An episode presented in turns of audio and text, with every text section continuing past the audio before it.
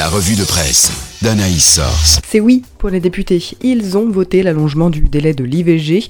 Info chrétienne liste les mesures approuvées, l'allongement des délais de l'IVG de 12 à 14 semaines de grossesse, la pratique des IVG instrumentales par les sages-femmes, la suppression du délai de réflexion de deux jours et la création d'un répertoire de professionnels de santé et structures performant des IVG.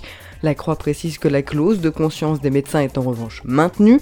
La vie revient d'ailleurs sur cette clause instaurée par la loi Veille qui stipule qu'un médecin ou une sage-femme n'est jamais tenu de pratiquer une interruption volontaire de grossesse, un principe inscrit dans la loi, contrairement à la clause générale de conscience des médecins inscrite seulement dans leur code de déontologie qui indique qu'un médecin n'est pas tenu de pratiquer un soin pour des raisons professionnelles et personnelles, hors urgence et devoir d'humanité. Un médecin rappelle dans l'avis que contrairement à l'Italie où 85% des médecins mobilisent leur clause de conscience, celle-ci n'est pas un problème pour accéder à l'IVG en France. Mais tout n'est pas fini pour ce texte qui doit encore faire une navette au Sénat, rapporte Aletheia, avant un hypothétique dernier passage à l'Assemblée d'ici la fin de la session parlementaire fin février, mais aucun groupe ne semble souhaiter l'inscrire à l'ordre du jour du Sénat.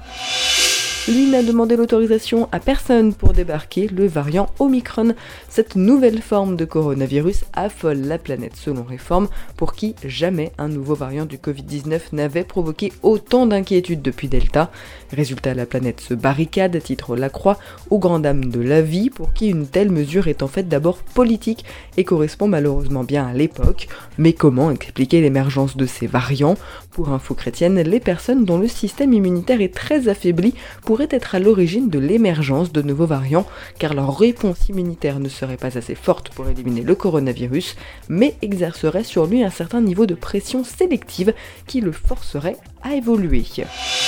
Avec tout ça, on en oublierait presque que décembre est arrivé, apportant avec lui l'Avent et bientôt Noël. La vie propose d'ailleurs un dossier pour préparer un Noël plus spirituel et plus écologique, car se préparer, c'est bien le but de ces quatre dimanches avant Noël, que Réforme qualifie de spiritualité de l'attente. Cela rappelle que la foi est toujours dans la tension entre ce que nous savons et ce que nous attendons, ce que nous possédons et ce que nous espérons. Aletheia confirme que l'attente est part intégrante de la joie qui présidera à Noël. Dans ce domaine, rien ne se rouille ou prend une ride.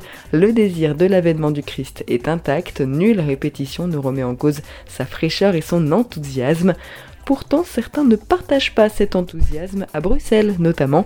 La Croix revient sur le projet de texte de la Commission européenne demandant de ne plus évoquer Noël pour faciliter l'intégration des non-chrétiens.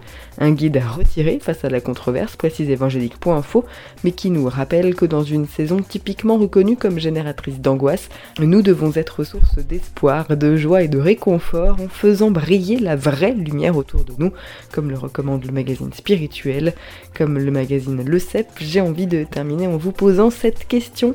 En ce temps de l'Avent et de Noël, loin de la matérialité et de l'abondance, quel est votre plus beau cadeau reçu en cette année écoulée?